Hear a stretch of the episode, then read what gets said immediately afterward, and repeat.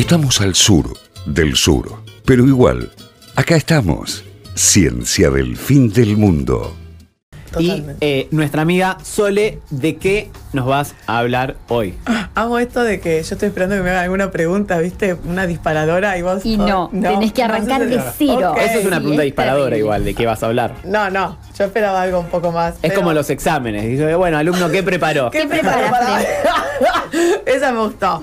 No, a ver, bueno, ¿cómo hago el estado de situación?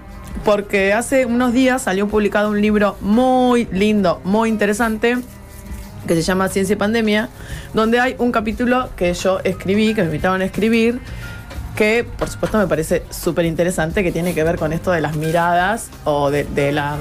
Sí, de cómo se piensan las políticas y cómo esas políticas te definen el perfil epidemiológico de una ciudad, un barrio o un país, como puede suceder en el caso nuestra Argentina.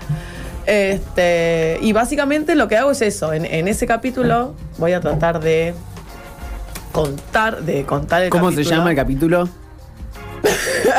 se llama, no me acuerdo. Se llama como la columna muy interesante. Neoliberalismo y Eso. epidemiología. Eso, eso, se llama así. Muy Bien. bien, no me acordaba. ¡Qué papelón! Era una que- pregunta retórica, de hecho, no es que- pensé que no te lo ibas a No, acordar. es que esto es así, vos escribís y yo Y te lo escribí hace como seis meses. Uy, Se me cayeron los Bueno. auriculares para atrás. Igual. Me acabo de tentar. Y ahora sonamos. ahora qué hacemos. al conductor Ya está, ya está, ya está. se le cayeron los auriculares. Para atrás, nunca visto. Nunca visto. No, Esto igual-. Bueno, entonces. No, neoliberalismo al- y al- al- epidemiología. Exactamente. En realidad ti- tiene que el, el capítulo lo, lo escribí en plena en segundo el segundo auge del, de- del pico de la pandemia, este donde ya había instalado todo un concepto de el- entiendo yo, ¿no? De cambio ambiental, como de del acercamiento del ser humano a los ambientes naturales, lo que Mm. alguna vez se habló acá, no recuerdo si hay una columna de eso o no, Dani, del spillover, este, pero me acuerdo yo en algún momento, en las veces que me invitaron, toda esa cantidad de veces que me invitaron, alguna vez lo nombré y expliqué qué era. Y este.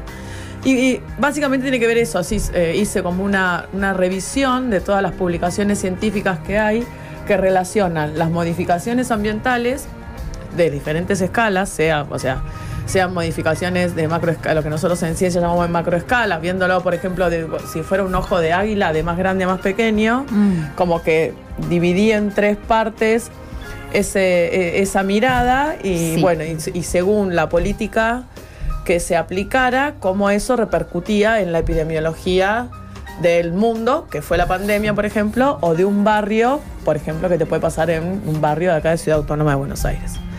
Este, de hecho, pasan, eh, es, es interesante esto de cómo es el modo de producción, el modo de reproducción económica, eh, la, falta, o sea, lo, que habla es eso, ¿no? Que, por ejemplo, los, los grandes desmontes, esto del loteo del Amazonas, de cómo eso te modifica las lluvias, te modifica la dinámica de vectores, que también alguna vez en Leishmaniasis lo vimos. Y que pueden buscar la columna en Spotify, en arroba ciencia-fm. Bueno, Perdón, el Ciencia arroba del fin del mundo, perdón. No es para. Es la única red en la que no nos llamamos así, solamente porque no nos Ciencia- lo permiten. Ciencia del fin del Ah, mundo ¿no? pueden buscar. Creo que eso está como entrevista a Sole Santini. Está titulada. Es que es como- el, la- el segundo, la primera entrevista, la segun- el segundo programa.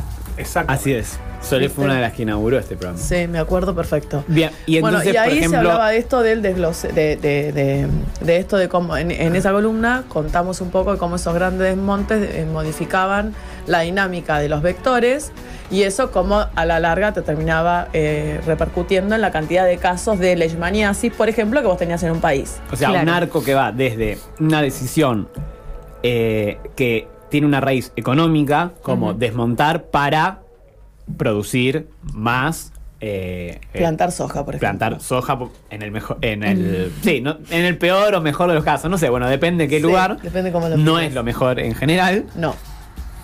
Hacia cómo eso puede generar que crezca algún tipo de enfermedad. Exacto. digamos. El vínculo que hay entre un modelo económico y el crecimiento de las enfermedades. Exactamente. A- aparte, lo que es loco es que este modelo económico, que es, eh, digamos, si bien hay matices, vivimos en un mundo neoliberal. Totalmente. O sea, bueno, algunos plantean que no es suficientemente neoliberal, pero, Pero es real. pero es un mundo todavía heredero de, de- sobre todo de la década del 90 y las reformas que se hicieron ahí, un mundo neoliberal, donde la salud está mercantilizada y está pensado como, bueno, para que mejore la salud hay que, es como si fuese también eh, un sector productivo más, hay que hacer solamente más hospitales, invertir más, Totalmente. que aparte tampoco lo hacen, pero No. ponele que... O pero- fabricar más remedios. Claro, eso es- fabricar más, Sí. no al revés, cuestionarse la raíz de esos. Totalmente, que tiene también que ver muchísimo con dónde vos metés el foco o la mirada para entender el concepto de salud. Porque si vos querés prevenir o vos querés curar. Cuando vos querés prevenir, claramente tenés que entender esto de cómo se organiza el espacio, cómo se relaciona el ser humano con los animales, cómo se relaciona el ser humano con el ambiente.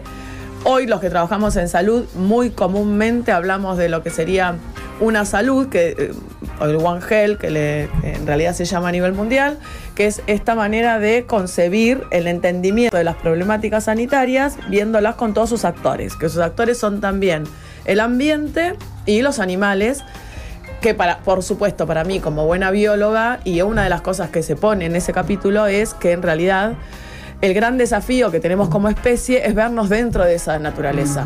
Y es la gran deuda que tenemos que también tiene que ver con este colonialismo que sufrimos. Porque lo real es que los pueblos originarios sí ven al ser humano como parte de esa naturaleza, ¿no? En cambio nosotros, nuestro colonialismo hace que no- nos separa, nos sentimos, no- somos como una, como ni siquiera nos vemos como animales, empezamos Claro. por ahí. Nos vemos Este. como algo aparte de Exactamente, los, como afuera. de los ecosistemas. ¿no? Exacto. Y en general superior. A- a- Y en general eso es re loco. Hay diferentes teorías que te hablan y que donde posicio- posicionan al ser humano y en general es un ápice. ¿no? Si, si vos te pones a ver la evolución, el dibujo de la evolución, la evolución termina con el ser humano. Claro. Como que Sí. después de acá no va a haber nada. Y bueno, es bastante Sí. cierto, me parece. Así, después de acá no va a haber nada. Bueno, es verdad, es cierto, pero viéndolo desde el concepto, sintiéndonos parte de ese, de esa, de, de- de esa entidad que es ese todo ambiental, este, el ser humano debería ser parte, uno más, ni siquiera en el centro. Tiene que ser uno más de esa matriz y empezar a entender esto que soy. A mí me gusta jugar mucho con en tratar de entender las problemáticas sanitarias en tres dimensiones. ¿No? Que vos la veas en 3D, donde no tengas un ápice, ¿no? Donde depende de dónde te posicionás, es el centro, como jugar en eso. Y en realidad el concepto de salud, y cuando empezamos a tratar de pensar estrategias de prevención, que ahora estamos a full con Chagas, en mi mundo, en el mundo mío, ya la pandemia, como que el COVID pasó a un, a un grupo y ahora ya estoy, volví a Bien. mis amadas parasitosis. Bien, por suerte. Totalmente. Totalmente. Y este. Y bueno, y básicamente siempre es eso, ¿no? Cuando tratamos de pensar estrategias de prevención, porque a mí me gusta laburar mucho la prevención, la- siempre es esto, ¿no? Trato de, de mirarla como en tres dimensiones. Y justamente de ahí, un poco volviendo al capítulo del libro, que también hablamos de Chagas, que también se nombra Leishmania, de hecho, hay toda la parte de la matriz reproductiva. Y también se habla de, eh, en esto de las escalas, de, por ejemplo, las modificaciones, diferentes modificaciones que se van sucediendo en el territorio, este, tratando de sacar la responsabilidad de que la salud solamente depende de la ministra o el ministro de salud o de las personas que trabajamos directamente en el sistema sanitario, sino que hay un montón de otros actores, eh, ministerios, eh, sistema educativo, que son responsables directos de esa salud en un, en un país. Está buenísimo el concepto de responsabilidad, ¿no? Hacerse cargo, hacerse Totalmente. responsable. Desde, por ejemplo, lo que son, eh, no sé, las rutas. Por ejemplo. o mm, esto, o la estructura de la ciudad que te empieza a enfermar. Totalmente. Esto, este concepto de que todos eh, hay como una. eh, acá el historiador, no voy a ocupar tu espacio, por favor. Pero eh, sí es cierto que en el devenir. No lo ve. Ah. que en el devenir histórico de la, de- del concepto de salud, lo que vos vas viendo es que primero, te estoy hablando de la época de Aristóteles, la, salud, la relación ser humano con el ambiente era fundamental para prevenir enfermedades.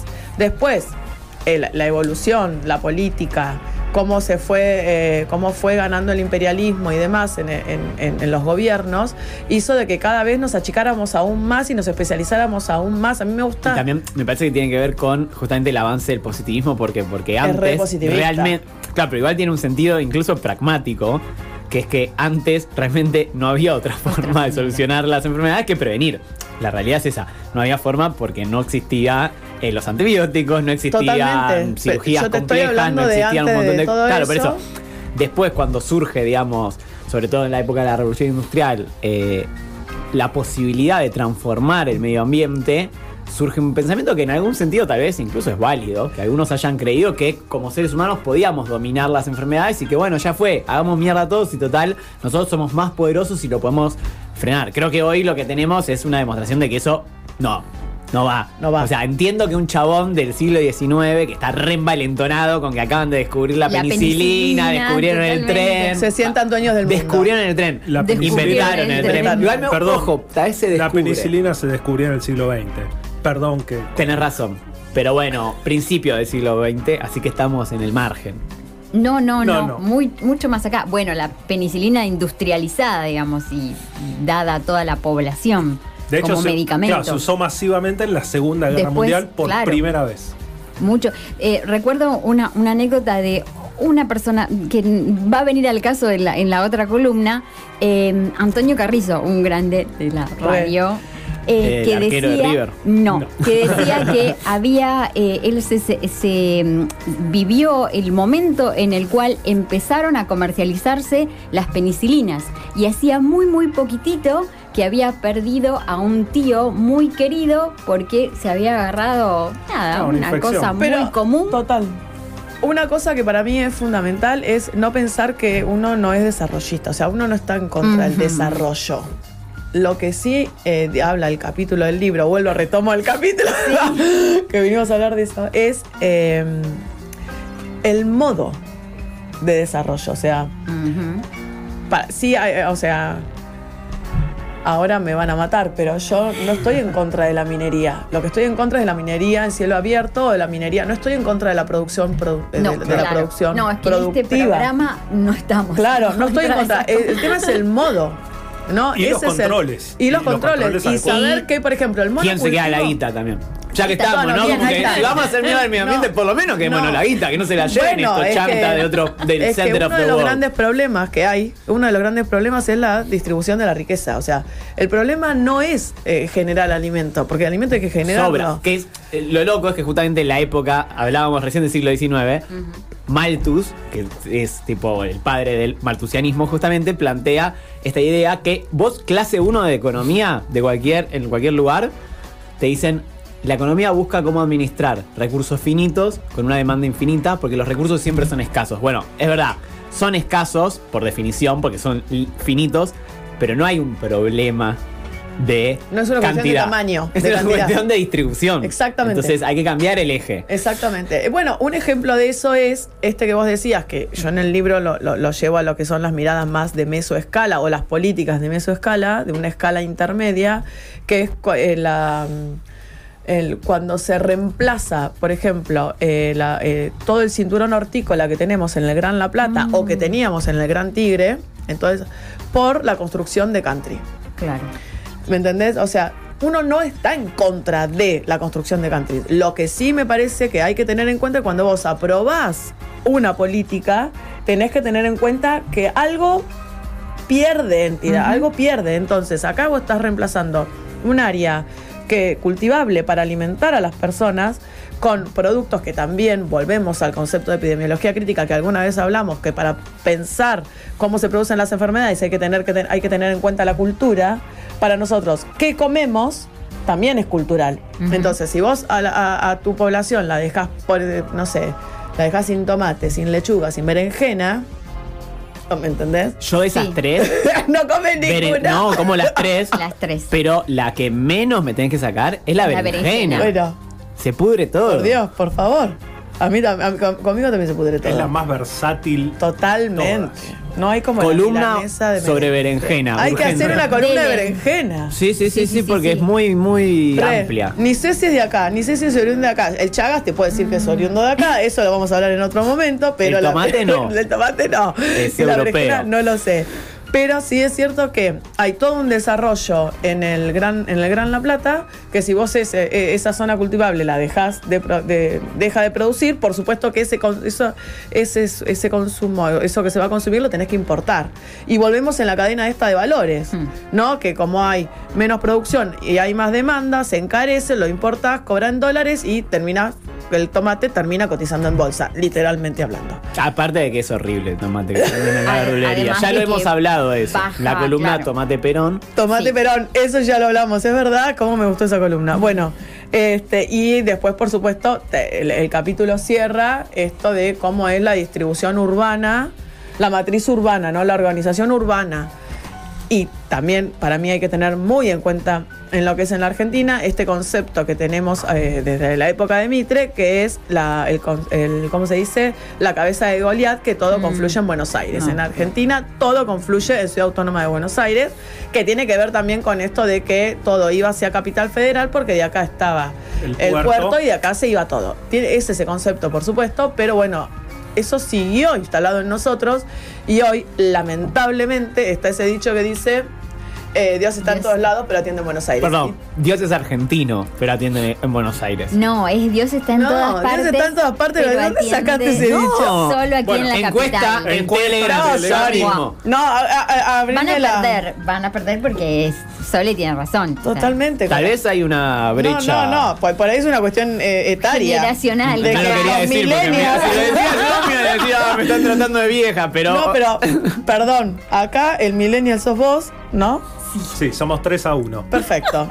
Hoy Eh, estás en. en- Hoy estás perdiendo. Sí, Juli, no cual. sé qué estará diciendo ella, pero. Porque Carvano nos está escuchando. Igual Juli ya toma vermú. Le falta escuchar tango y está Y- de nuestro Ah, lado. usar- y usa usar riñonera riñonera. también, sí. Yo también uso riñonera. Amo la Sí, riñonera. sí, obvio, pero Ah. nadie dijo que sea malo. Juli tampoco. Bien. Bueno, el, vuelvo a la frase, llamala como quieras. Dios para mí es Dios, Dios está en todas partes, pero atiende en Buenos Aires. Este, justamente si vos miras, por ejemplo, cómo es la matriz de los trenes. Es- ¿no? Eso es buenísimo. Los Véanlo, es que es como una especie de abanico que confluye absolutamente en un punto que es Buenos Aires. Totalmente. Los Y- aviones pasa exactamente lo mismo. Los aviones lo no son de aquella época. Los, son mucho más actuales. Y sin embargo, los aviones, vos si querés ir de Mar del Plata a Rosario, sí o sí tenés que venir, tenés que hacer hacer escala. escala en Buenos Aires. Em, ¿Sí? Claro, y lo mismo pasa con la distribución del alimento también. Lo mismo pasa. De hecho, en Mendoza, por ejemplo, ahora que estamos tomando vino, yo este verano me fui a Mendoza, los vinos son más caros en Mendoza. Pero eso, ¿sabes la lógica? Porque vienen acá y de acá vuelven. es re loco eso. Eso también, eso pasa en muchas Bueno, provincias. y a una escala así como más dramática pasa lo mismo con los medicamentos. Exacto. Por eso es importante la producción a pequeña escala y local que se da por medio de la red de laboratorios públicos. Perdón, hay pequeño, pequeño aporte. Totalmente. No, pero es real, es real eso. Bueno, que tiene que ver con este concepto de cómo es la organización espacial, que, que eso, vos decís, por la producción pública de medicamentos, es otro, otro dato más o otro disparador más de cómo uno tiene que pensar las políticas públicas y entender que toda política repercute en la producción de enfermedades. A mí por eso me gusta hablar de producir, que las enfermedades se producen, porque hay detrás un montón de conceptos eh, de, de construcción que no es que vos tenés una enfermedad y bueno, entraste y te contagiaste, no. Hay un montón de políticas que colaboran, que son disparadoras de, eh, y generan escenarios óptimos para que vos tengas una alta probabilidad de enfermarte. Si a eso le agregás la mala nutrición, ¿no? Si le agregás el estrés, si le agregás la, la dinámica del cotidiano, ta- eh, ¿no? Que en un país como el nuestro estoy hablando, por supuesto que eso también eh, favorece la eh, probabilidad de enfermarte. ¿No? Es probabilístico, pero es real que una persona vulnerable, eh, económicamente mucho más humilde, tiene mayor probabilidad de enfermarse de un de algún agente infeccioso, cualquiera sea, tuberculosis, por ejemplo, que una persona que tiene es menos vulnerable y no tiene problemas económicos. Claro. Por ejemplo, Claro. odio decir la palabra pobre, por eso le doy toda esa vuelta a la definición. No, pero es- Este. está perfecto. Es Claro, y además hay muchas enfermedades que son zoonosis, que se transmiten por animales, y el- está también el tema de la de la, del borde con la fauna silvestre, Sí. que se presiona permanentemente y cada vez más. ¿Qué tiene que ver con el corrimiento de la frontera agrícola? Claro. Volvemos a, la, a la- cuando lo haces, a- cu- cuando tratás de entender la producción de enfermedades desde la macroescala, desde la parte más superior, ¿no? De si vos empezás en estos famosos desmontes. Y es cíclico, es A mí me circular. flasheó mucho cuando, creo que ya era un poco grandecito, cuando me enteré que el campo, o sea, no me enteré, pero me caí en la cuenta de que un paisaje agrario, tipo de la pampa, eh, húmeda nuestra, de tipo un campo con vacas y algunos cultivos, no es un ambiente natural. Sino que es- eh, eso me voló la cabeza a mí cuando descubrí eso. Claro, Buenísimo. claro, no, no es un ambiente natural. No. Pero bueno, básicamente el capítulo habla eh, de eso. Es re interesante, por supuesto, tiene un montón de agregados eh, que en el relato por ahí no tenemos tiempo de decirlo, pero es interesante esto de cómo te invita, no es porque lo haya escrito yo, pero eh, es, es- es verdad de cómo te invita a replantearte esto, de que en realidad la eh, existe una producción de enfermedades, que esa producción de enfermedades es producto de las políticas que se, que se aplican, no es una cuestión de políticas públicas y sí tiene que ver con políticas partidarias, que ahí sí hay que darle la mochila que se merece, ¿no?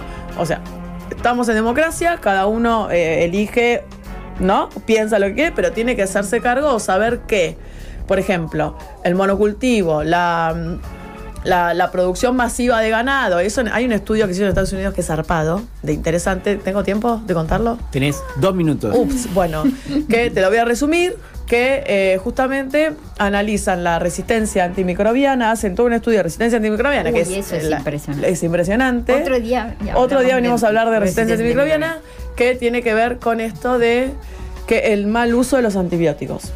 Y, por ejemplo, usan muchos antibióticos para la producción masiva de ganado y ese mismo antibiótico es el que toma el ser humano, bueno, y eso por supuesto Sí. se desencadena Sí, todo. sí. El, el mal uso desencadena o dispara resistencia y bueno, y acá. Creo que si no recuerdo mal, el 60% de los antibióticos que se usan en el mundo se usan en producción animal. Sí, está en el, el dato lo Y tiro no en el en libro. y no salud. Yo tenía el dato de que era el 59, ¿eh? Para mí hay que hacer una encuesta. no, bueno, pero resistencia antimicrobiana creo que es un re tema para una columna porque eh, tiene Sí. muchísimo que ver con el mal uso. Lo mismo pasa con el mal uso de los insecticidas y todo eso genera resistencia y a la larga terminas quedándote sin estrategias de prevenir y de Como control de cuando enfermedades. tomás mucho diclofenac cuando te duele la espalda y después en un momento ya no te hace efecto y es como me duele la espalda, tomé diclofenac y ahora qué verga hago. Bueno, Bueno. eso. Bien. Bien, me gustó el vergago. Pero sí, ahí está. Igual volvemos a esto que decías hoy, Sole. No es que uno esté en contra de la No, producción no, del desarrollo. no.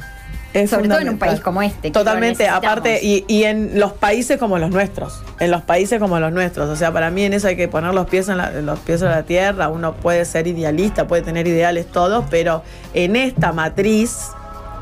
Uno, y si realmente quiere eh, volver a, quiere impedir pandemias, quiere prevenir que se la tuberculosis, sífilis, a ver, seguimos, o sea, otra vez, casi tenemos otra vez casos de sarampión. Mm. Entonces, existiendo vacunas y existiendo todo, lo real es que hay que replantearse el modo de relacionar, el ser- de cómo se relaciona el ser humano con, con el ambiente y por supuesto el replanteo es esto de que la salud no es solamente responsabilidad de los que trabajamos directamente en salud, sino de todas las partes que constituimos, por ejemplo, una ciudad. Gran cierre. Maravilloso conciencia del fin del mundo entre vos y yo.